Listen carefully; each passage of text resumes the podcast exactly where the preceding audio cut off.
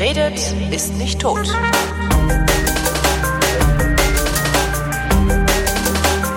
Andrea Diener verreist, schreibt über ihre Reisen in der Frankfurter Allgemeinen Zeitung und ist so freundlich, mir von ihren Reisen zu erzählen. Hallo Andrea.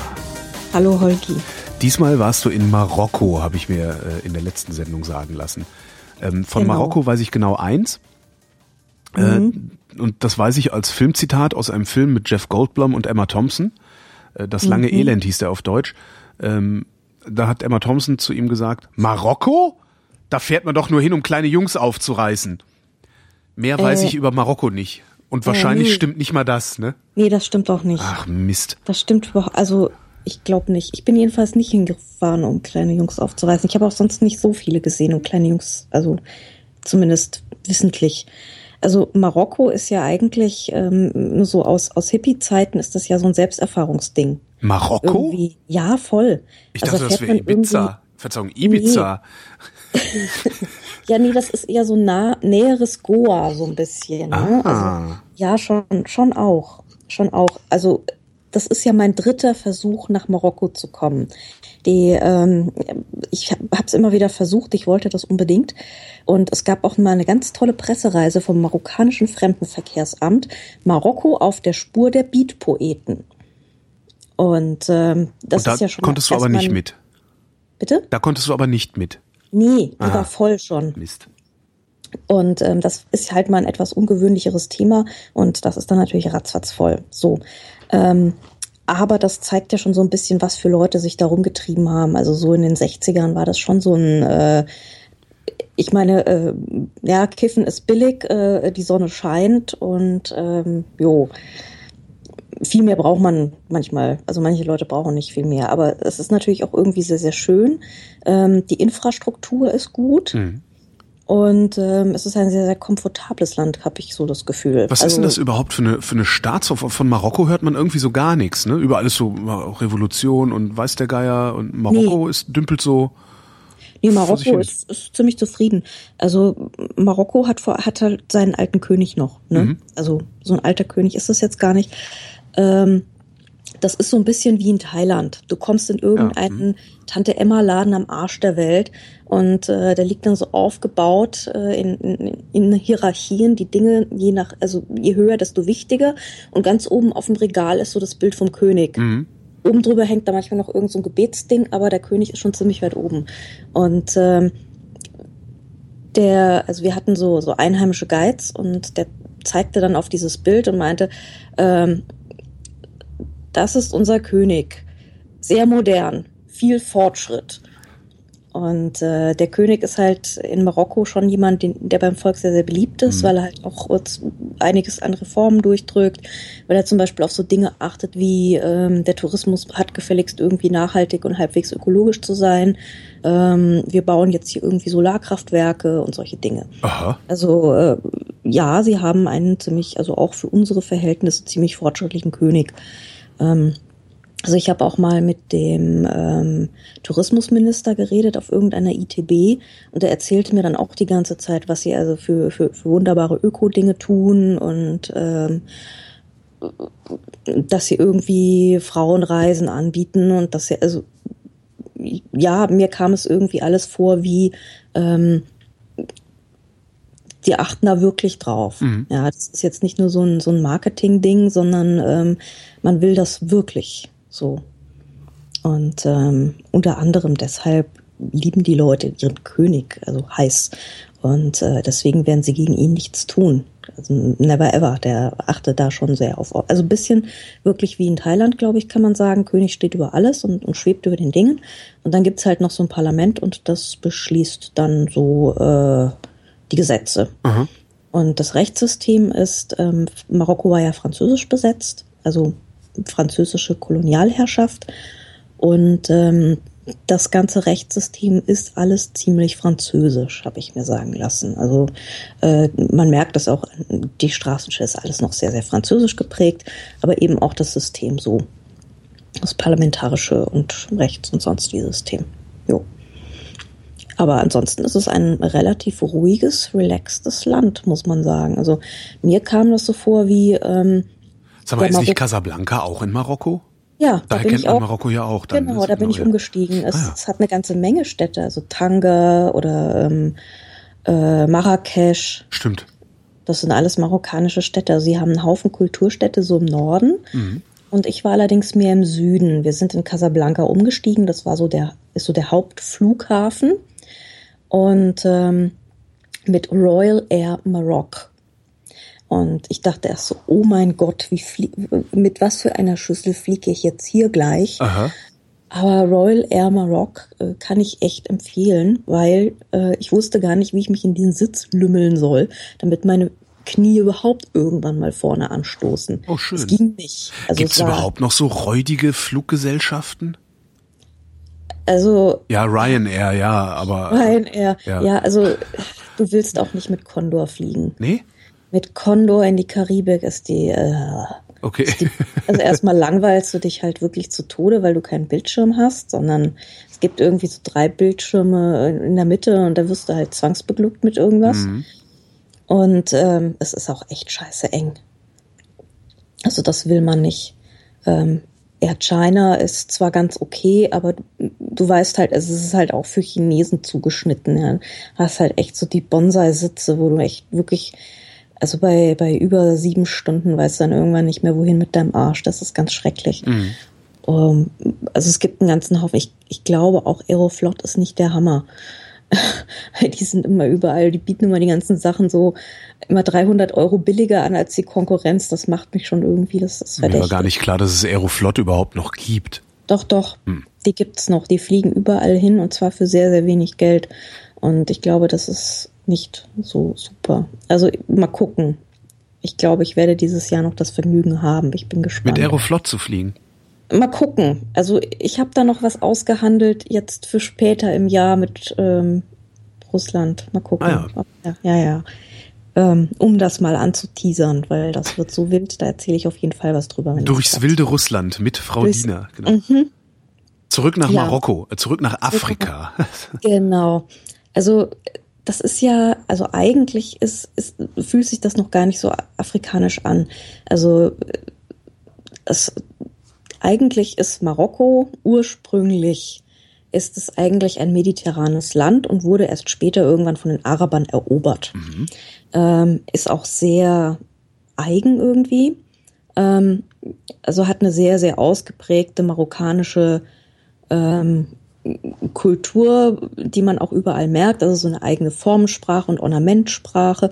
Und überall sind solche wunderschönen verschnörkelten Eisengitter und es gibt überall so Lehmhäuschen mit so ganz, ähm, also viele, also ich weiß nicht, ob du das mitbekommen hast, so Anfang des 20. Jahrhunderts, na, das hast du natürlich nicht live mitbekommen, aber ähm, da gab es ja auch eine ganze Menge Maler und Künstler, die nach Marokko gefahren sind und da voll geflasht waren. Aha. Also so ähm, von, von den Häusern, von der Architektur und dann äh, kamen sie zurück und haben irgendwie alles sehr, sehr kubistisch gemalt. Und äh, wenn du da bist, dann verstehst du das auch, weil Marokko ist irgendwie so im Ganzen sehr kubistisch. Ähm, vor allem dort im Süden, wo wir waren, ähm, da ist das Ganze noch ein bisschen weniger maurisch verschnörkelt, sondern da geht's dann langsam wirklich so in so, so Lehmbauten hast du da überall. Ne? Mhm. Und ähm, die Kultur, die da eigentlich vorgeherrscht hat, das waren weniger diese, diese maurischen Verschnörkelten, sondern es waren eben so Berberstämme. Mhm. Und ähm, also wir sind eben von, von Casablanca umgestiegen und sind dann in den Süden geflogen nach Ouarzazate, heißt die Stadt. Ähm, und äh, die ist auch relativ jung, die Stadt. Die wurde erst 1928 von Kolonialherren gegründet. Und vorher gab es da stadtmäßig eigentlich nicht so die Wahnsinnszentren, weil das meiste, was sich darum getrieben hat, waren eben Berberstämme und das waren Nomaden. Ähm, das heißt, die hatten ihre Wohnburgen, die nennt man Kaspar. Also Kaspar ist eigentlich so im, im ganzen Nordafrikanischen, kann das ähm, entweder so eine, so eine Verteidigungsburg oder sonst irgendwas bezeichnen. Meistens irgendeine Art von Verteidigungsanlage. Bei den Berbern sind das aber so kombinierte Wohn- und äh, ab und, und Zweifelsfall dann auch Burgen. Mhm. Aber man hat da eben auch gewohnt. So. Und ähm, auch ziemlich verschachtelte große Dinger, meistens aus gestampftem Lehm gebaut, sehr eigen, sehr seltsam, äh, eigentlich mit kaum was zu vergleichen, was man sonst hier bei uns so an Architektur sieht. Also so man denkt dann schon fast so ein bisschen an irgendwelche mexikanischen Pueblos oder sowas. Also ganz sehr, sehr schräge, sehr rohe Dinge irgendwie. Mhm. Ähm, das Lustige an dieser Gegend ist, ähm, sie ist eigentlich äh, ziemlich touristisch, aber es ist eben dort kein Badetourismus. Also Marokko ist auch nicht unbedingt die Badetourismusstadt, sondern ist eine, wo du dich irgendwie ähm, in Mietwagen oder in Wohnmobil oder irgendwas setzt und durch die Gegend fährst. Und das kann man da wunderbar machen, weil es gibt ähm, massenhaft kleine Cafés und Restaurants und ähm, es gibt äh, kleine Pensionen, wo du schlafen kannst. Mhm. Also es ist kein Entwicklungsland oder so, wo du genau gucken musst, sondern es ist schon ein Land, was sehr auf Tourismus ausgelegt ist, aber so ein bisschen so ein abenteuerlicher Tourismus. Also man kann echtes Abenteuer oder auch so Pseudo-Abenteuer? Also sind die Wilden, die da umherschweifen, äh, sind die echt ja. oder tun die nur so? Nee, ich glaube, die tun, also ich meine, dir passiert da halt einfach nichts mhm. in Marokko.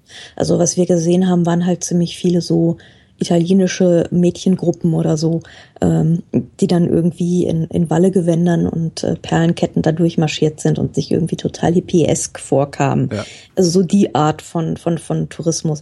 Aber ähm, es, es hauchte immer noch so ein bisschen diesen, diesen 60er Jahre, ich fühle mich frei Spirit. Ja. Mhm. Man kann das irgendwie schon nachvollziehen, warum da Leute hingefahren sind und ähm, dann so auf Selbstfindung da durchmarschiert sind. Ja, ähm, also wir sind nach Warsasat und ähm, die Gegend lebt vom Tourismus, habe ich gesagt. Die Gegend lebt aber noch von was anderem, nämlich ähm, es ist eine saubeliebte Filmkulisse. Also rund um Warsasat gibt es mehrere Filmstudios und es gibt da auch eine alte Berberstadt, nämlich ähm, Ait Ben Hadou. Mhm. Und ähm, das ist ein saubeliebter Drehort.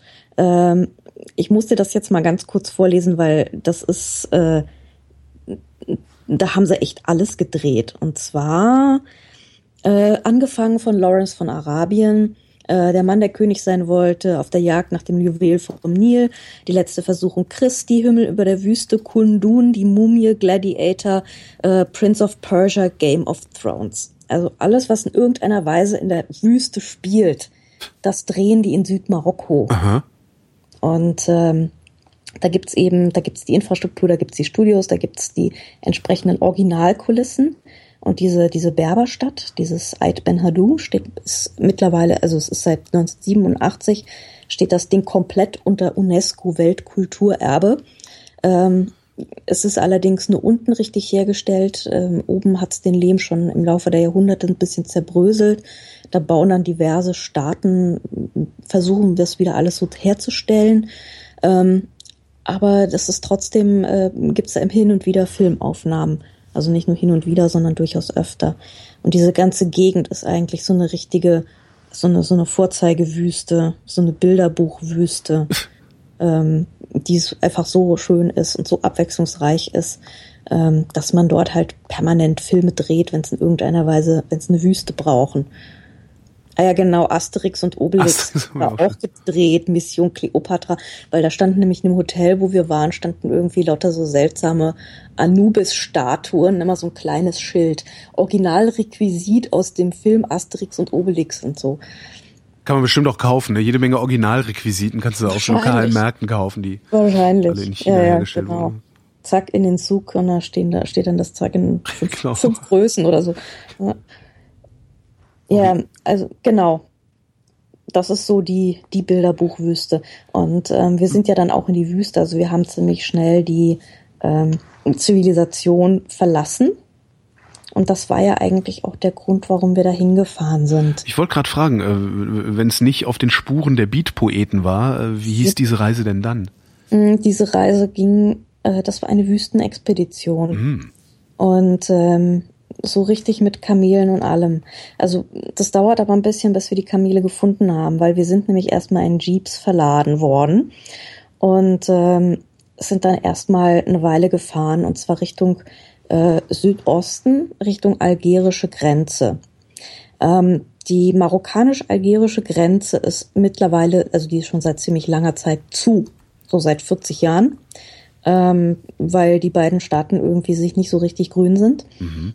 Und ähm, das Problem an der Geschichte ist, dass die Nomaden seitdem nicht mehr nomadisieren können. Ach, die kommen auch nicht durch. Nee, die, da kann, kommt keiner durch. Also da gibt es überall auch so, so, es gibt so ein Grenzgebirge. Ja. Und da gibt es überall so Grenzfestungen und da willst Das heißt, die wird auch richtig überwacht, die Grenze. Also da kannst du nicht Ja. so durchschlüpfen irgendwie. Ja, du könntest es vielleicht, aber lass dich halt besser nicht erwischen. Mhm. Also ein, ein äh, schön ungezügeltes Nomadisieren ist da halt nicht mehr richtig möglich. Ne? Mhm. Und ähm, seitdem haben die ganzen Berberstämme äh, sich irgendwo niedergelassen und äh, machen jetzt mehr oder minder in Tourismus und sind halt ziemlich froh, wenn sie sowas wie uns erwischen, weil das ist so, also das ist so die Art, wie ihre Eltern und Großeltern noch gelebt haben. Und ähm, das zeigen sie uns jetzt so ein bisschen heimatvereinmäßig Ja. so. Und ähm, sind halt irgendwie ganz stolz, dass sie so präsentieren können, wo sie herkommen und wie das alles früher aussah und wie ihre Eltern gelebt, gelebt haben, wie ihre Großeltern gelebt haben. Und ähm, der Veranstalter meinte, es ist irgendwie ganz lustig, weil mittlerweile machen die Leute das auch selbst. Also es sind ziemlich einfache Leute, diese, diese Berber, die, mit denen wir da unterwegs waren. Und äh, die haben aber jetzt selber gesagt, so, ach, ich nehme jetzt auch ganz gerne im Sommer, wenn ich frei habe, nehme ich mal meinen Sohn mit in die Wüste, der soll das auch noch mal mitkriegen. Ah. So.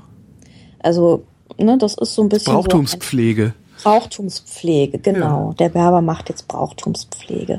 Und das macht er im Zweifelsfall mit Touristen, das macht er aber eben auch mit der eigenen Family. Ja. Jo. Und ähm, wir sind also Richtung Grenze gefahren und äh, sind dort im Grenzgebiet, im, ähm, da wo der Dra-Fluss durchfließt. Der ähm, versickert so ein bisschen dann irgendwann in der Sahara. Erst ist er ein Fluss, dann ist er nur noch so ein Rinnsal und dann ist er ein äh, ausgetrocknetes Flussbett und ähm, versickert dann so in der Wüste. Und das Lustige ist ja, ähm, was man mir dann erzählt hat dort, was mir nie so bewusst ist, dass die Wüste eigentlich nichts ist als ein gigantischer Wasserspeicher, weil wenn du so in den Sand runterbohren würdest, so ein paar Meter, ähm, da ist überall Wasser. Das sieht man nur nicht. Aber eigentlich ist die Wüste voller Wasser. Warum wächst dann da nix? Ja, weil die Pflanzen nicht tief genug wurzeln. Ach so. Aber wenn es dann mal regnet, dann wächst da ganz viel. Ja, hat das ist klar, das kennt man ja. Ne? So die Genau. Wüste lebt, gab es ja mal so einen Film, glaube ich auch. Genau, also nicht auf den Sanddünen, aber es gibt dann so, ähm, so Täler, die sind, also eben diese Flusstäler, die sind auch meistens recht salzig. Und da brauchst du dann so ein bisschen salztolerantere Pflanzen, die kommen dann so rausgepoppt. Und ähm, das ist eigentlich, ist die Wüste, das war so meine Haupterkenntnis dieser Reise, eigentlich ist die Wüste total abwechslungsreich. Aha. Man versteht das, also man sieht es nur nicht so. Man muss da erstmal hin. Mm. Man muss sich das halt wirklich mal so Detail für Detail und Meter für Meter angucken. Aber es gibt eben, es gibt diese ausgetrockneten Flusstäler und dann gibt's wieder eine andere Bodenstruktur, dann gibt's sowas Welliges, dann gibt's sowas mit lauter Büschen, dann gibt's was mit, ähm, also mit frischen Büschen, mit großen ausgetrockneten Büschen, dann gibt's verschiedene Arten von Dünen, ähm, also ganz verschiedene Untergründe eigentlich. Und ähm, das ist irgendwie ständig anders. Und dann gibt es mal ein bisschen Berge, dann gibt es mal weniger Berge. Und äh, im Grunde hat sich die Landschaft eigentlich permanent ver verändert. Oder du läufst doch mal so über so eine große, große Ebene und dann stellst du fest, ach, das ist ein ausgetrockneter See. Hm, ja, okay. Ähm, das Blöde ist, dass es äh, leider immer trockener wird dort, weil ähm, man von dem Drafluss äh, in der Stadt, also am Oberlauf in Ouarzazate, ähm, dort gibt es halt immer mehr Ansiedlungen, weil natürlich immer weniger Leute in der Wüste wohnen, weil man nicht no- normalisieren kann, sondern man lässt sich nieder und es gibt immer mehr Städte und Dörfchen und so und die wachsen und die brauchen natürlich Wasser. Das heißt, die zapfen dem Fluss, der normalerweise in der Sahara versickert, immer mehr Wasser ab, um ihre Felder zu bewässern. Und ähm, das heißt, es kommt halt auch immer weniger dort an. Ähm, also man merkt dann schon so, je weiter man den Fluss dann runterläuft, ähm, desto trockener wird es dort. Und da gibt's dann so ähm, Akazienfelder, wo du merkst, so, ah, das ist hier schon aber wirklich am äußersten und die Bäume sehen nicht mehr so gesund aus. Also das ist, ähm, das ändert sich schon auch durch die Kultur eben. Ja. Ähm, Jetzt seid ihr zur Grenze gefahren, um Kamele zu suchen. Genau, wir sind mit den Jeeps gefahren und das war irgendwie total entspannt, weil ich bin mit so einem jungen Kerl gefahren und der hat die ganze Zeit Musik im Auto laufen lassen und ähm, weil er hatte so einen MP3-Player mhm. und ähm, ich habe dann hinterher, er hat mir dann in mein iPhone eingetippt, was das für eine Musik ist. Ja. Und äh, ich habe das danach geguckt und ähm, habe dann festgestellt, ich wurde die ganze Zeit mit einem Genre beschallt, was mir bislang irgendwie vollkommen unbekannt war, nämlich Tuareg Blues. Tuareg Blues. Richtig. Ähm, ich würde das dann auch später in die Show Notes ähm, einpflegen. Einpflegen, genau. So sagt das Tuareg ja der moderne Blues. Datenmensch. Aber das ist ziemlich geil, weil es ist irgendwie, ähm, ich muss das jetzt mal ganz kurz hier, wir machen das jetzt heute mal so ein bisschen, ähm, bisschen multimedial. Weil Spielst ich das jetzt im Hintergrund an? Ich spiele das, ich, ich spiele das jetzt mal an. Ich spiele das jetzt mal an, weil es ist nämlich wirklich, ich habe das so noch nie gehört. Und das gibt's aber schon seit so seit den 80er, 90er Jahren. Und ähm, es gibt äh, in es gibt in Mali gibt es ein Wüstenmusikfestival und ähm, du hörst die E-Gitarre. Ja. ja. Und in Mali treffen die sich immer und da, da, spielen die dann diese ganze Wüstenmusik und die nordafrikanische Musik. Das ist äh, sehr eigen. Ich habe das so noch nie gehört.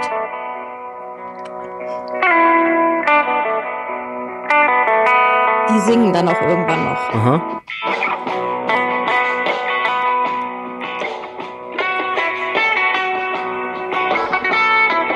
Und äh, das klingt, das klingt sehr, äh, das klingt auch irgendwie so, ja, so ein bisschen so 60s, 70s Heroinmusikmäßig. Ja, total, ne? total. Also ich hatte, ich bin die ganze Zeit, das, ist aber, das sind aber so heutige Leute, ja. Ähm, der eine hat so ein Afro und dann sind irgendwie zwei Frauen dabei. Genau, jetzt singen sie auch.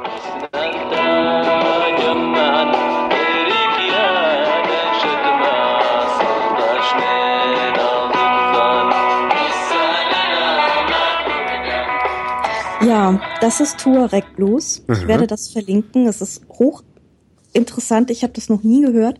Es gibt da aber tatsächlich wohl eine ganze Szene und ähm, wird auch so genannt. Und wenn du mal, wenn du mal guckst, so es gibt, gab auch in deutschen Zeitungen so einzelne Artikel darüber schon. Ähm, ging bislang vollkommen an mir vorbei. Und das ist das die ideale Musik, wenn du irgendwie durch die Wüste fährst und Kamele suchst. Mhm. Also es passt wirklich sehr gut. Aber wa warum, ja. warum müsst ihr Kamele suchen? War das Zufall oder ist das so, stehen die halt irgendwo rum und man nimmt sich dann eins, aber man muss sie halt erst finden? Nein, das Blöde war, wir waren ja mit diesen Berbern verabredet in der Wüste, mhm. irgendwo zwischen Düne A und Düne B. Und wir dachten noch so, ja, meine Fresse, wie, oh, wie orientiert man sich hier eigentlich? Wir fahren irgendwie seit gefühlten zwei Stunden im Kreis.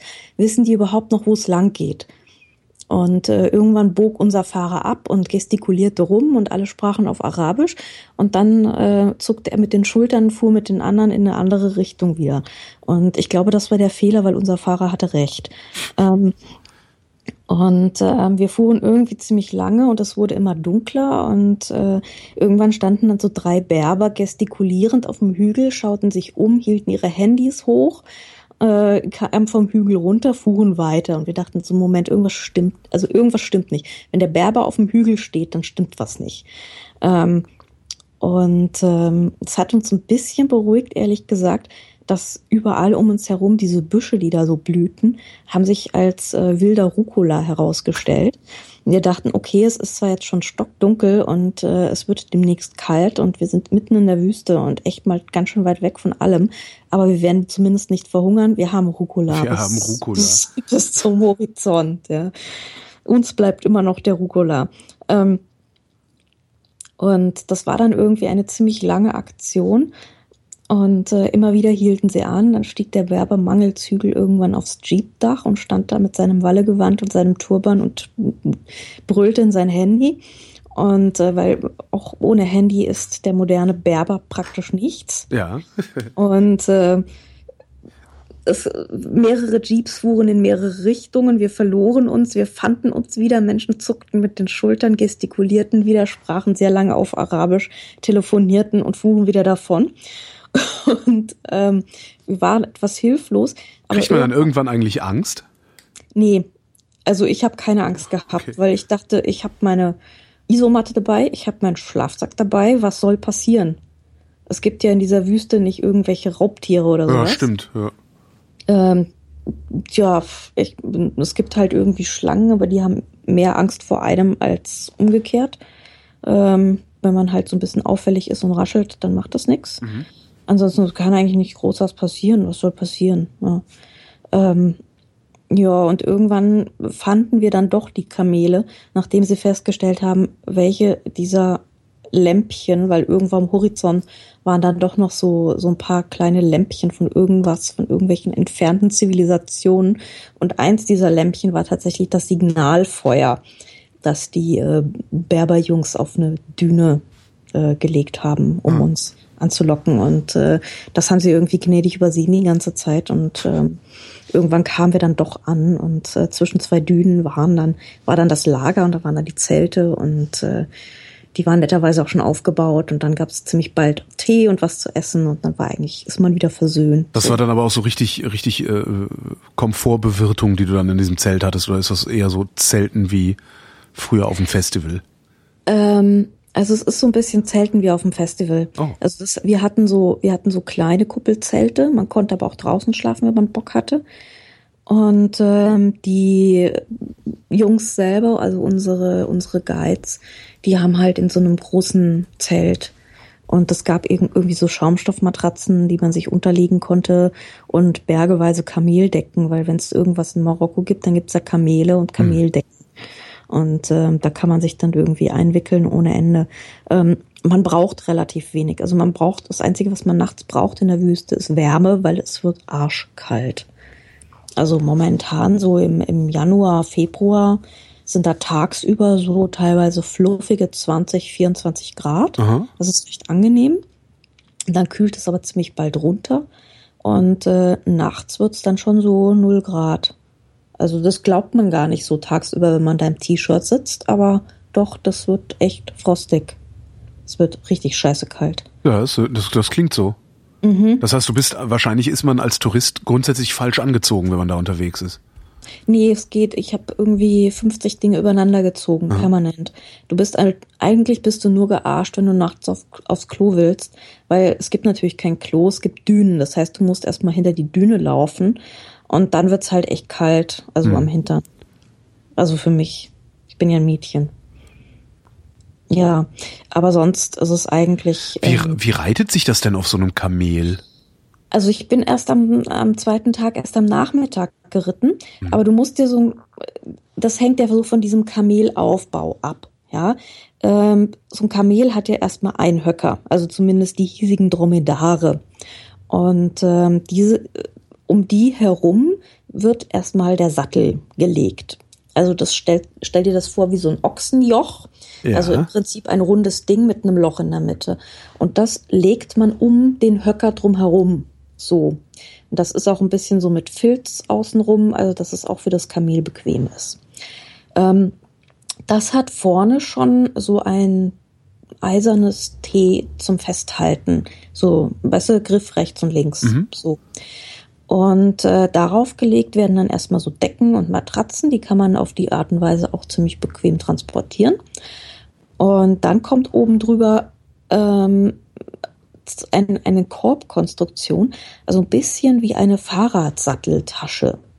Also Stück Stoff in der Mitte und ein großer Korb links, ein großer Korb rechts. Mhm. Und da haben wir dann auch so unsere Reisetaschen reingepackt und äh, was man sonst so braucht an Lebensmitteln, an Zelten, an ähm, Kochtöpfen, alles. Mhm. Und ähm, da oben drauf wird dann noch mal eine dicke Kameldecke gelegt. Das heißt, ähm, deine Beine baumeln irgendwie vor diesen Körben. Ja. Du kannst dich dann an diesem eisernen T-Dingsbums festhalten. Also man sitzt da recht breitbeinig drauf, ähm, verdammt hoch. Mhm. Und ähm, wie hoch ähm, sind die? Ja, die sind so, also die, wenn sie, wenn, äh, hm, ich würde sagen so zwei, zwei, ja, zwei Meter vielleicht. Also du sitzt auf zwei Meter Höhe. Ja. Wow. Also es ist schon höher als ein Pferd. Man, mhm. kommt, man muss auch dem Kamel immer sagen, ähm, dass es sich hinlegt. Dann kommt, kann man da irgendwie hochklettern. So. Man muss dann so sich mit dem, mit dem einen Knie, muss man da so draufgehen und dann muss man sich so rumschwingen. Mhm. Ähm, etwas gewöhnungsbedürftig. Also das Kamel hört aber ganz gut. Also das, ein, das was, was es wirklich kann, ist, steh auf, leg dich hin. Das kapiert das Kamel immer sehr schnell. Und äh, das heißt, du brauchst eben im Idealfall einen Kamelführer. Die hatten wir ja in den Berberjungs. Und ähm, die haben dann das Kamel äh, immer am Leinchen äh, genommen und äh, geführt. Mhm. Und normalerweise hast du so ein, so ein Reiseverband von irgendwie drei Kamelen, die halt hintereinander festgebunden werden. Das heißt, das Kamel, das sind sehr brave Kamele ähm, und ausnahmslos kastrierte Hengste. Mhm. Und ähm, die bekommen, da es ja brave Kamele sind, keinen Nasenring oder irgendwas Kompliziertes, sondern die kriegen einfach ein Seil unten ähm, hinter, also unter der Zunge, hinter den Eckzähnen durch, einfach ums Kinn rumgebunden. I. Knoten rein, fertig. Uh -huh. So. Also die haben einfach irgendwie eine Schleife am äh, Schleifchen am Schna an der Schnauze. Und das reicht. Und ähm, ja, damit können sie fressen, damit können sie alles machen. Und ähm, nachts kriegen sie, ähm, damit sie nicht weglaufen, kriegen sie die Beine zusammengebunden, die Vorderbeine. Also nicht fest, sondern eher so wie Handschellen. Also mhm. mit so einem kleinen Strick noch in der Mitte. Damit können sie auch laufen und alles, können sich auch hinlegen. Aber, aber sie kommen nicht so schnell so weit. Genau, mhm. genau, so ungefähr. Und am Morgen musst du dann halt immer erstmal deine Kamele einfangen, aber die sind dann meistens nicht weiter als irgendwie eine Düne weg. Mhm. So. Ähm, ja, du sitzt halt sehr hoch und ansonsten eigentlich relativ komfortabel. Das Einzige, was ein bisschen aus der Bahn wirft, ist erstmal, wenn man, wenn das Kamel aufsteht, weil das Kamel bleibt nämlich, das geht nämlich hinten hoch. Ähm, ah, du, du würdest also über den Kopf des Kamels äh, kippen, wenn du nicht aufpasst. Genau, du musst dich dann halt an diesem Tee, an diesem eisernen Tee-Dingsi, musst du dich dann so gegenstemmen, mhm. weil es geht hinten hoch und das geht auch, wenn's, ähm, wenn sie es hinsetzt, geht's dann knickt es dann mit den Vorderbeinen ein und platziert dann erst seinen Hintern. Also da muss man dann immer so ein bisschen aufpassen, auch äh, wie schnell es sich dann hinlegt. Da muss man ein bisschen, weil das kann sehr abrupt sein und ohne Vorwarnung. Ähm, und man muss ein bisschen aufpassen, wenn man in den Dünen läuft, ähm, weil das Kamel läuft eigentlich erstmal so ganz gemütlich hoch, aber die Düne runter macht es dann immer so hup, hup, hup, hup, hup. Und dann, wie hup, hup, hup, hup. Das, das, ja, da ist es tippelt, dann, oder wie? Ja, da, da wird's schneller. Ah, okay. Also so wie wenn man halt bergab geht, geht man mitunter ein bisschen schneller. Mhm. Und äh, macht das Kamel eben auch. Und ähm, da wird es dann mitunter etwas äh, schaukelig. Also das ist dann wie so ein Pferdchen im Trab so. Aber ansonsten ist es ja ein Passgänger. Das heißt, ähm, es nimmt erst alle linken Beine, dann alle rechten Beine, dann alle linken Beine. Im Gegensatz zum Pferd, das läuft ja versetzt. Mhm. Insofern ist das ein bisschen ein ähm, entspannterer Gang. Wenn es nicht gerade die Düne bergab läuft, dann wird es ein bisschen rumpelig. Mhm. Jo, aber ansonsten ist es eigentlich relativ entspannt mit so einem Kamel und man sitzt da ziemlich komfortabel. Ähm, aber ich bin erstmal, den ersten Vormittag bin ich gelaufen, weil das war ziemlich, äh, wir sind über ziemlich festen Boden gelaufen. Das war so ausgetrocknetes Flusstal und ähm, Rucola-Büsche. Und da ging es ein bisschen hoch, ein bisschen runter, aber nicht allzu tiefer Sand. Kompliziert in der Wüste zu laufen wird's erst mit tiefem Sand. Deswegen haben die Kamele ja auch so breite Füße. Aha. Die haben wir nicht. Also die sinken halt nicht so ein. Wir sinken ein, wir laufen wie im Tiefschnee und das ist sau anstrengend. Mhm. Also da willst du nicht laufen. Das ist echt Stress. Ja, und irgendwann dann, wie es dann richtig dünig wurde, haben wir dann mit den Kamelen angehalten, haben alle gesagt, okay, rauf, rauf jetzt auf die Kamele, sonst kommen wir überhaupt nicht vorwärts. aber sonst irgendwie. Und wo ähm, reitet man dann hin? Ist da dann noch was oder äh, geht es nee, nur darum, nur auf dem Kamel zu reiten? Also ist der Weg das es Ziel? Es geht darum, ja, der Weg ist das Ziel. Also die Wüste ist ja sehr, sehr unterschiedlich. Du stellst immer fest, wie sich die Landschaft verändert, wie sich das Licht verändert. Und äh, man guckt dann doch sehr so auf die kleinen Dinge und auf die kleinen Büsche, auf die kleinen Plätzchen. Ähm, also man, man kriegt irgendwie so einen Mikroskopblick so ein bisschen, weil das Große und Ganze ist halt eher mal, ähm, naja, wüst halt, ne? Mhm. Da sieht man nicht so viel, beziehungsweise so ein bisschen. Ähm, das ist halt ja, da kommt dann so dieses Licht- und Farbenspiel rein. Ja. Dann werden halt die Dünen irgendwie schön knallrot und so und äh, schön beleuchtet, wie man das halt so kennt von diesen Bilderbuchbüchern. Wie lange so. warst du denn in der Wüste ähm, unterwegs dann? Also äh, wir waren zwei Nächte in der Wüste, aber das war natürlich viel zu kurz. Also wir hatten einen ganzen Tag zum Rumlaufen. Das reicht natürlich nicht, um runterzukommen oder ähm, sich irgendwie meditativ äh, auf die Wüste einzulassen. Ähm, reicht es denn, um alles gesehen zu haben, was da ist? Nee, nee. Die Landschaft wird immer unterschiedlicher. Also wir haben zum Beispiel so diese ganzen Steinwüsten, und so haben wir noch nicht gesehen. Mhm. Also es gibt da sehr, sehr unterschiedliche Arten von Wüste. Und wir hatten jetzt halt hauptsächlich so dieses, dieses ausgetrocknete Salzfeld und diese Dünen. Mhm. Da gibt das, das wird noch ganz, ganz anders. Wir sind dann da aber nur mit, mit dem Auto dann durchgefahren, als auf dem Weg zurück. Wie lange warst ähm, du insgesamt da? Ähm, vier Tage. Mhm. Das reicht halt leider gar nicht. Aber es reicht so ein bisschen, ähm, um so diese, diese Kultur schon so ein bisschen mitzukriegen. Also diese Berberkultur, dieses Leben in der Wüste, wie man da so existiert, ja. Also das ist zum Beispiel eine unglaubliche Logistik, was die Leute da immer hingelegt haben.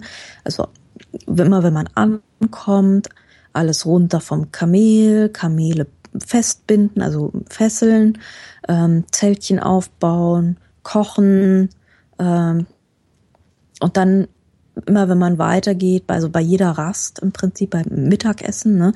Und dann am, nach dem Mittagessen musst du wieder alles zurück und wieder alles auf die Kamele und weiter geht's. Also alles, was Campingurlaub du machst, halt, ne? ja, aber halt wirklich extremst, ne? Weil mit dem Wohnmobil hast du keine Kamele, die du dauernd versorgen musst. Und ähm, deine Kochstation ist auch da, die muss nicht erst wieder aufgebaut werden und so. Und ähm, ich habe schon gedacht, so, oh mein Gott, was kriegen wir da zu essen? Aber das war total super. Also wir hatten einen Mann dabei, das war ähm, Hussein und Hussein war mein Held, weil ich habe nämlich meinen Objektivdeckel verloren. Ähm, der ist mir nur, einfach nur runtergefallen und ich habe ihn nicht, ich, ich bin sofort stehen geblieben. Ich habe ihn gehört, wie er runterfällt. Ja. Und das war im Dunkeln und ich habe ihn nicht mehr gefunden. Und dann kamen natürlich sofort hilfsbereite Menschen und ich gehe mal davon aus, dass die den so eingebuddelt haben, ja. Also war Wahnsinn. Das ist, ja, die Wüste hat ihn verschluckt und ich war vollkommen fettisch, weil das ist irgendeine total absurde Größe, die man nicht mehr bekommt für ein Objektiv aus den 60er Jahren. Oh, so. Mhm. Genau. Also den, den willst du nicht verlieren. Und ähm, Hussein hat ihn dann am nächsten Morgen irgendwie ausgegraben. Bitte frag mich nicht wie. Ich habe keine Ahnung. Ich glaube mit dem Sand, den er dann auf die Feuerstelle getan hat. Und Hussein hatte die Funktion des Teemeisters. Also ich dachte ja bislang, Teemeister gibt es in Japan und sonst nirgendwo auf der Welt. Aber mhm. nein, auch der Berber hat einen Teemeister und das ist natürlich total wichtig. Und, und ähm, weil du kommst abends an, ja, ähm, es wird zu dunkel zum Weitergehen. Du schlägst dein Lager auf. Und ähm, dann ist natürlich ganz, ganz wichtig, es wird gekocht und so weiter und du kriegst deinen Tee. Und ähm, das ist ganz unterschiedlich, mal was Kräutriges, manchmal Schwarztee mit irgendwas drin. Ähm, und äh, der wird dann, du kriegst immer drei Gläser und ähm, was auch eine bestimmte, einen für die Bitternis, einen für die Süße, einen für die Liebe oder so ähnlich. Bitte frag mich jetzt nicht und nagel mich nicht drauf fest. Auf Aha. jeden Fall ist es ein sehr durchritualisiertes Ding. Und der wird dann auch, ähm, die Gläser werden alle eingeschüttet, dann wird's zurück in die Kanne und also, es war eine gröbere Zeremonie, die man, die dieser Teemeister da ausgeführt hat. Und ähm, das scheint etwas sehr, sehr Wichtiges zu sein, wenn man abends dann am Feuer seinen Tee kocht als Nomade, dass man das also wirklich sehr zeremoniell und sehr bewusst tut. Weißt ähm, du, warum die das so zeremoniell tun?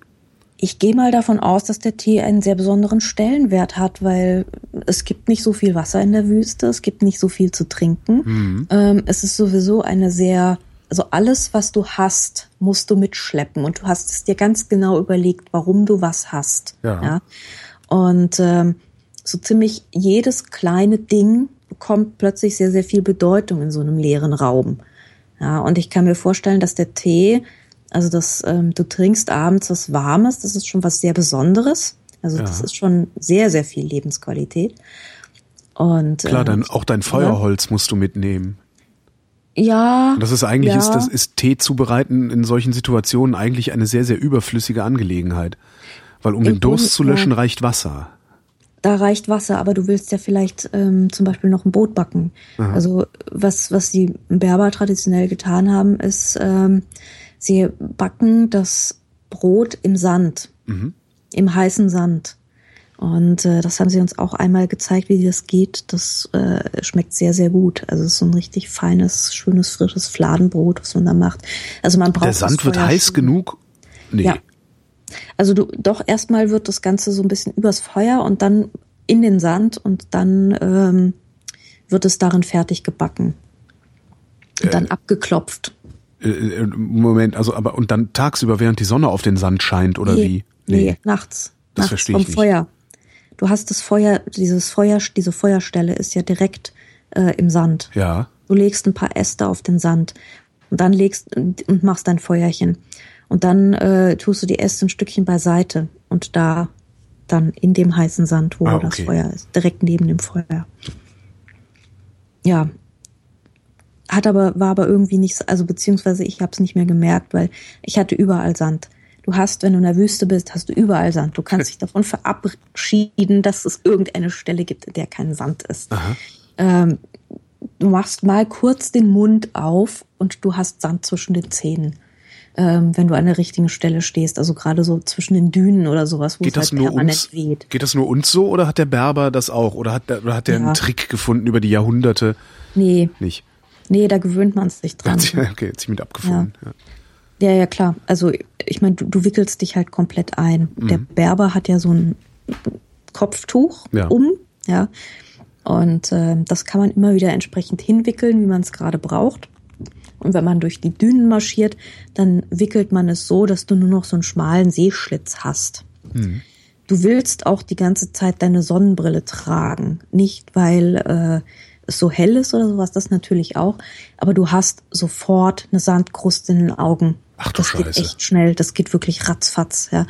Also ich habe ähm, tagsüber Kontaktlinsen getragen und ich habe mir dann trotzdem regelmäßig irgendwie so aus dem Innenauge so die Sandkruste gepult, trotz Sonnenbrille. Das ist, du hast einfach überall Sand.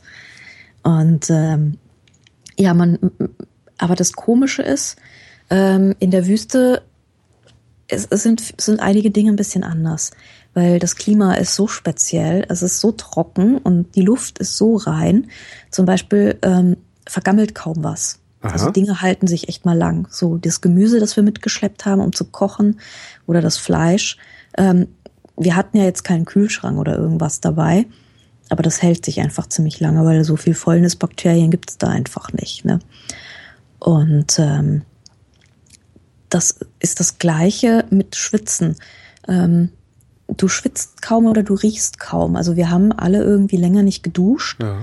Aber wir stanken nicht wirklich, weil die Luft ist so trocken. Ähm, du schwitzt zwar, aber du merkst es nicht, du wirst auch nicht nass. Mhm. Also das ist, du, du, dir ist warm, aber du wirst nicht nass, weil es ist Wind, es ist trockene Luft, es wird sofort alles absorbiert und äh, man riecht auch eigentlich nicht wirklich. Das ist äh, sehr faszinierend. Also ich hätte da jetzt auch irgendwie, also es war schon schön dann mit der Dusche dann im Hotel wieder, aber. Vor allem, weil dann ähm, der Sand mal runterkommt, ne? Der, ja, das war mir dann echt, aber beim ersten Mal kam der noch nicht komplett runter. Also ich hatte dann immer noch so unter den Fingernägeln überall noch so. Das hat noch ein bisschen gedauert. Äh, da knirschte ich noch eine Weile vor mich hin, aber das war dann schon schön irgendwie. Wärst du eigentlich lieber in den Städten unterwegs gewesen oder ist die Wüste doch der größere Spaß? Die Wüste ist auch ein Spaß. Also ich glaube, wenn man so ein bisschen so komplett Marokko sehen will, sollte man wirklich beides machen. Ähm, die Städte sind toll, was ich gesehen habe, leider nicht sehr viel. Ähm, die, ähm, wir waren halt mehr oder minder, haben wir nur so in kleinen Städten gehalten. Aber allein das war schon ziemlich toll, weil sie sind alle auch knatschbunt. Ja, du hast entweder diese Lehmhäuser, diese diese wirklich ganz äh, lehmgrauen, die sich so in die Landschaft einfügen. Mhm. Oder du hast halt die etwas neueren Häuser und die sind halt alle wirklich sehr, sehr bunt. Also das heißt etwas neuere Häuser, irgendwie aus den 20er, 30er Jahren. Und die sind halt alle knatschbunt angemalt. Also das heißt, du läufst da durch einen gigantischen Farbenrausch, ja. Und es ist irgendwie, die Tür ist blau und das Haus ist rosa und der Blumentopf ist gelb. Und ein Haus weiter sieht es wieder alles ganz anders. Also krass bunt einfach. Und ähm, das würde ich mir gerne so in als größere Stadtansammlung doch gerne nochmal anschauen. Äh, allein dieser Farben wegen, ja, das ist schon heftig. Ähm, aber ich glaube, wenn, so, so Wüste ist nochmal ein ganz eigenes Ding. Und ich glaube, da ist es auch ein bisschen wurscht, in welchem Land man ist, ob man eine Tour macht in der ägyptischen Wüste oder in der marokkanischen Wüste. Ähm, allerdings ist es so, dass die marokkanische Wüste so äh, von diesen ganzen Nomadenwüstengegenden momentan, glaube ich, doch die sicherste ist. Ja, man wird sonst also, gerne mal entführt und sowas, ne? Ja, das ist sehr hässlich. Also der Reiseveranstalter, den wir da hatten, der ähm, hat ganz viele, der hat sich so ein bisschen spezialisiert auf diese Wüstentouren und äh, dem ist irgendwie alles weggebrochen, meinte er. Also er hat jahrelang tolle Wüstentouren in Libyen angeboten. Mhm. Ja. Mittlerweile pff, kannst du knicken, ja oder überhaupt äh, Algerien, das ist auch nicht mehr der Hit. Also es ist alles, Tunesien ist auch nicht mehr der, ist alles nicht mehr der Hit. Ähm, und äh, Marokko ist jetzt irgendwie so übrig noch. Also ich bin einmal durch die Wüste in Ägypten gefahren und da muss dann immer im Bus jemand sitzen von der Tourismuspolizei und der sitzt dann vorne neben dem Fahrer und äh, hat irgendwie das Maschinengewehr auf dem Schoß und da fühlst du dich halt auch nicht so wohl. Ne? Nee, schöner Urlaub sieht anders aus. Ja. Schöner, ja, das ist halt so, da ist Wüste halt so ein leerer Raum, den man blöderweise mal durchfahren muss, ja. weil am anderen Ende irgendwas ist, wo man hin will und man will sich den Inlandsflug sparen. Hm. So. Ähm, aber so diese, diese Wüste als großer leerer Raum, den man auch irgendwie ähm, abwandern und ablaufen will und erfahren will und sich irgendwie da so ein bisschen drin verlieren will, das geht halt nicht mehr so oft und in Marokko geht's halt noch gut. Also da funktioniert das alles noch und da gibt es auch ähm, durchaus sowas wie Wüstentourismus und ähm, die ganzen Gruppen wissen auch immer so grob, wer wo ist. Mhm. Ähm, das heißt, man begegnet eigentlich niemand anderem wirklich und ähm, je näher man der Wüste kommt, ähm, da gibt's dann immer solche, da gibt's dann auch wirklich so Anbieter, ähm, da kommst du am Dörfchen vorbei und dann steht da irgendwie Caravan Experience und so, ja. Und da kannst du das halt machen. Aber ähm, wie authentisch das Ganze ist, weiß ich halt nicht. Ja. Also bei uns die Gruppe, das sind halt Leute, die arbeiten irgendwie seit x Jahren mit diesen Berbern zusammen und ähm, das ist ganz lustig, weil das sind immer so Familien und dann heißt es immer so, ja, der Schwager will auch mal mit und ich habe noch einen Cousin und ich habe noch einen Neffen und die wollen auch alle mal mit und so, ja. Und äh, die finden das irgendwie total toll und äh, macht irgendwie viel mehr Fets, als äh, da sich sonst wie zu verdingen, ja. Und gibt für die natürlich auch gut Geld. Ja.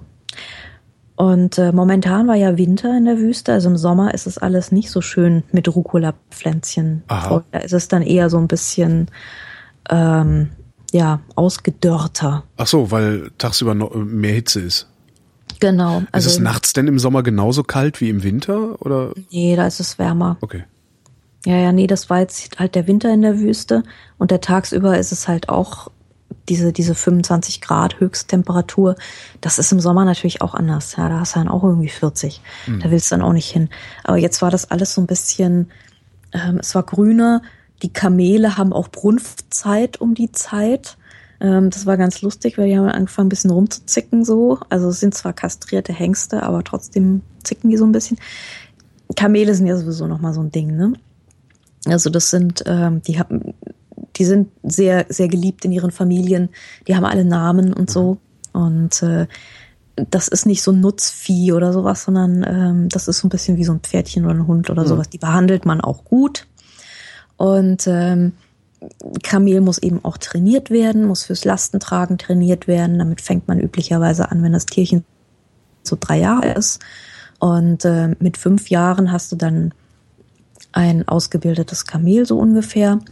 Und äh, das kann dann eine Weile arbeiten. Also so ein paar, 20, ja, 20 Jahre etwa mhm. kann das schon dann als Arbeitskamel, als Lastenkamel äh, eingesetzt werden. Also was wir Trecker. hatten waren, genau, was wir hatten waren eh so die, die Kaltblüter unter den Kamelen. Weil wenn du da in Dubai irgendwelche Rennkamele hast oder so, das ist nochmal eine ganz andere Art. Also sie sind viel langbeiniger und viel schneller und viel nervöser und so. Und wir hatten so die, äh, die gutmütigen Breiten. Brauereikamel. Genau, das Brauereikamel. Ja, ja, es gibt ja Bier. Ich habe ja Casablanca Bier getrunken. Oh, ah. Ja, also es schmeckt wie halt eins von diesen typischen afrikanischen, sehr, sehr leichten, äh, ich bin ein Bier aus einem warmen Land und dementsprechend sehr leichten mhm. Bieren. So. Also es gibt durchaus Brauereien in Marokko. Vielleicht gibt es da auch Brauereikamele.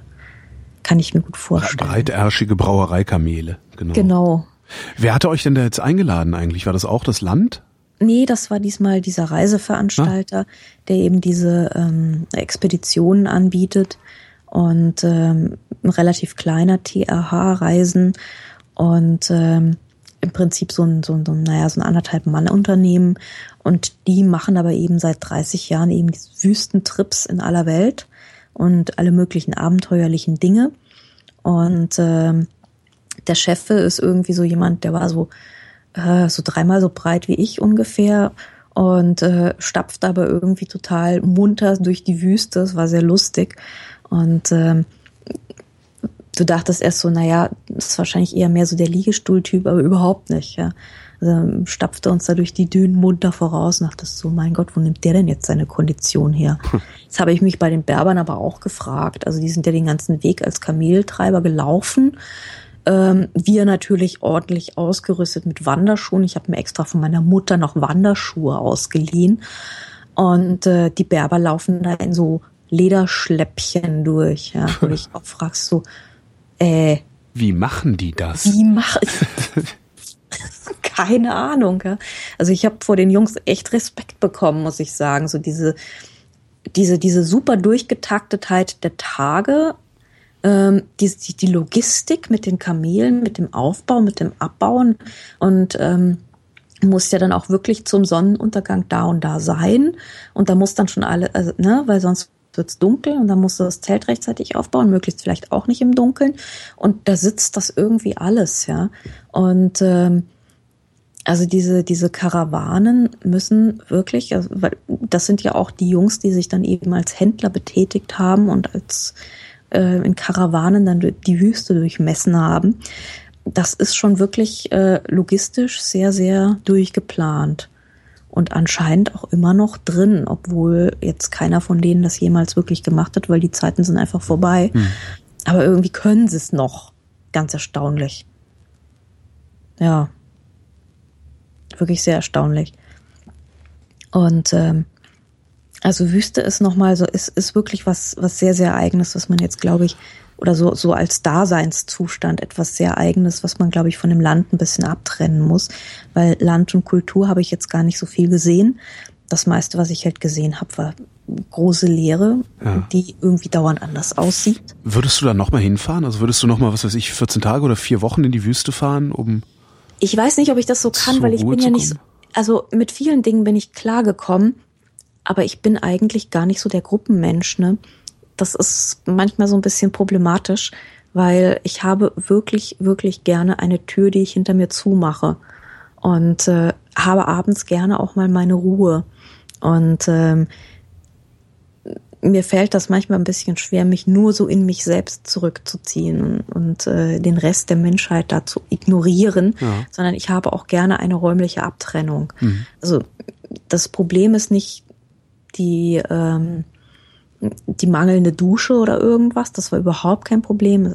Auch der, der Mang äh, Bequemlichkeit, Glamour. Ich bin auch eigentlich normalerweise gar kein Zeltmensch, mhm. aber die ganzen hässlichen Dinge des Campens, die versifften Zeltplatzklos, ja. die äh, schlimmen Menschen, die französischen Schulklassen, die morgens immer stundenlang das Bad blockieren, die waren da halt nicht da. Ja. Das war so eine sehr puristische Art des Campens, mit der ich wieder besser klarkam als mit dem organisierten Campen. Aber ich bin gerne etwas alleiner manchmal. Mhm.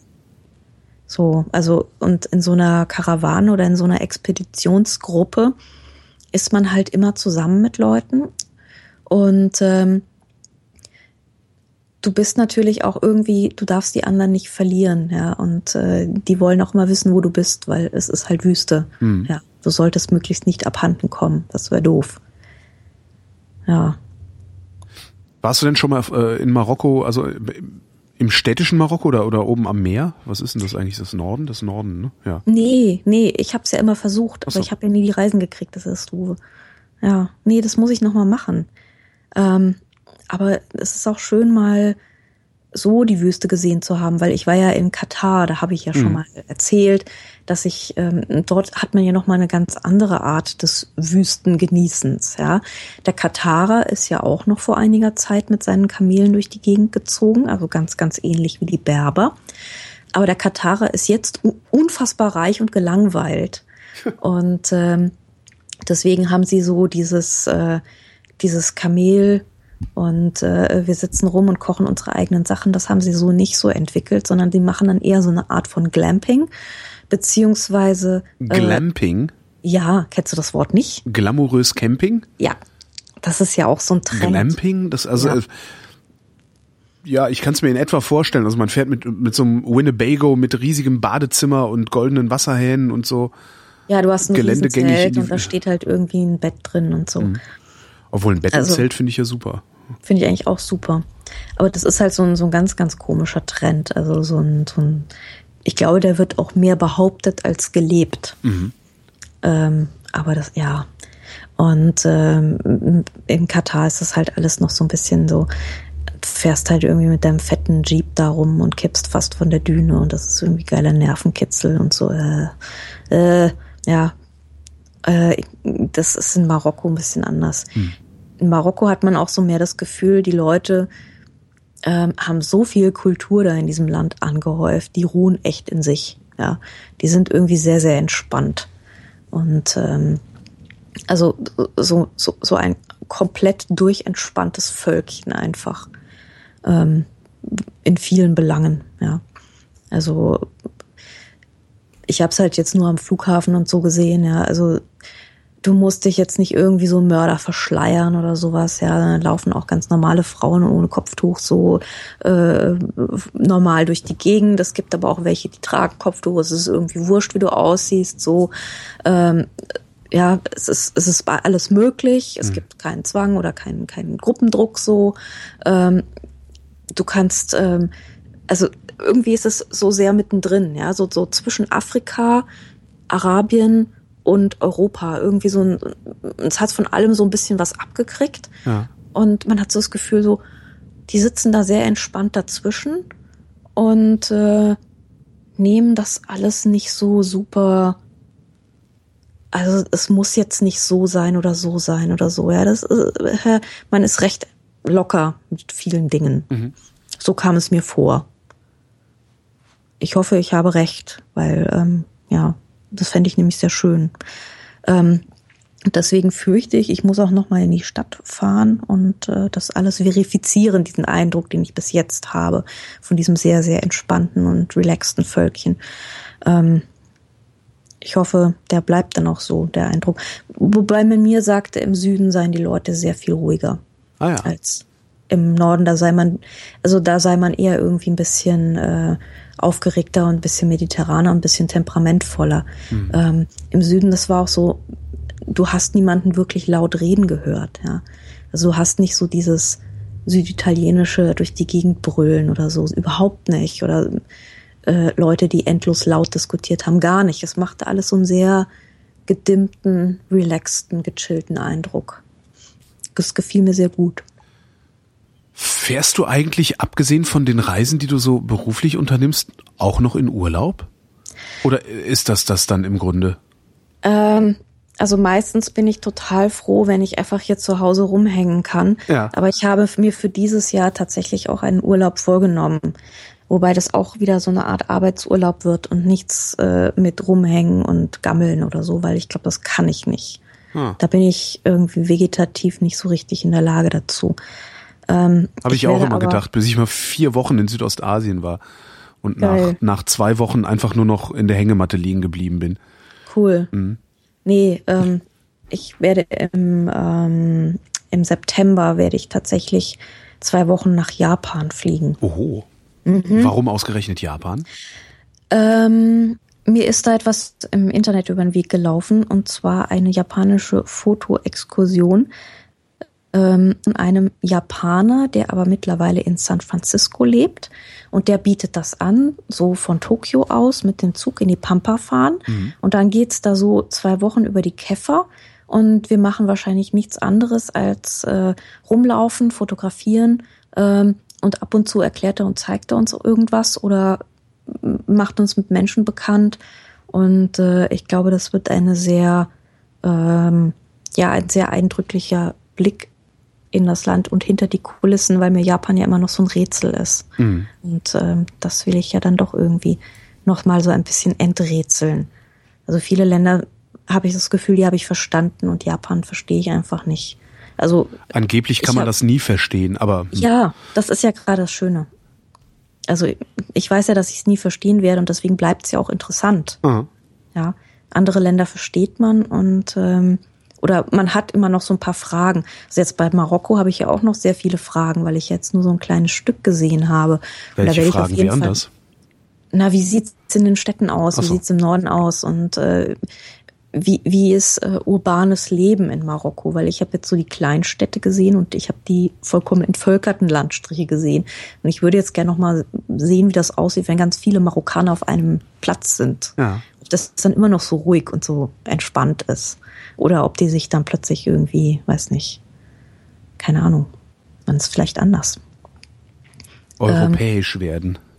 Ja, vielleicht werden sie dann europäisch, ich weiß es nicht, keine Ahnung. Oder arabisch oder ganz anders. Oder mhm. mit süditalienischer Lautstärke oder ja, keine Ahnung. Also das, man, man hat ja dann immer noch so Fragen, so dieses, ich habe einen ersten Eindruck und den kann ich auch wiedergeben. Aber ob der dann noch hält nach dem zweiten oder nach dem dritten Besuch oder ob man dann draufkommt, so, nee, man hat sich eigentlich total getäuscht und hinter den Kulissen ist es irgendwie komplett anders. Mhm. Oder ähm, aber wenn man dann mal wirklich jemanden kennenlernt, dann stellt man fest, das oder so, ja. Das, das weiß man ja natürlich nie. Mhm. Und ähm, deswegen fährt man eigentlich immer irgendwie mit so einem vorläufigen Eindruck weg. Also alle Eindrücke, die ich habe, sind irgendwie ziemlich vorläufig. Also jetzt außer dem Eindruck von, ich weiß nicht, Frankfurt, ja, da habe ich, glaube ich, keinen vorläufigen Eindruck. Das habe ich, glaube ich, schon kapiert jetzt langsam. Naja, da wohnst du ja auch. Eben. Genau. Ah, Witz verstanden, okay. Ja. Peinlich. ja. Äh, wohin geht's als nächstes? Ähm, ich habe tatsächlich momentan nichts vor. Oh. Oh. Ja, ja, dann, also, dann, dann soll die Hörerschaft dich doch mal einladen. Ja, genau. Die sollen mich alle mal wohin schicken. Nee, ich weiß es noch nicht genau. Also ich habe im Juni irgendwann eben diese geheimnisvolle Russland-Geschichte, ja. ähm, die ich bis jetzt halt nur so angeteasert habe, oder weiß ich auch noch nicht so viel genaueres. Ähm, ansonsten weiß ich es tatsächlich noch nicht. Das ist ein ganz ungewohnter Zustand für mich. In der Tat, gesagt. ja, für mich auch. Ja. Ja. ja. dann, dann harren wir einfach der Reisen, die da kommen mögen. Ja, das könnt ihr. Ich auch. Ja, ich natürlich. Ich und, auch wieder weg.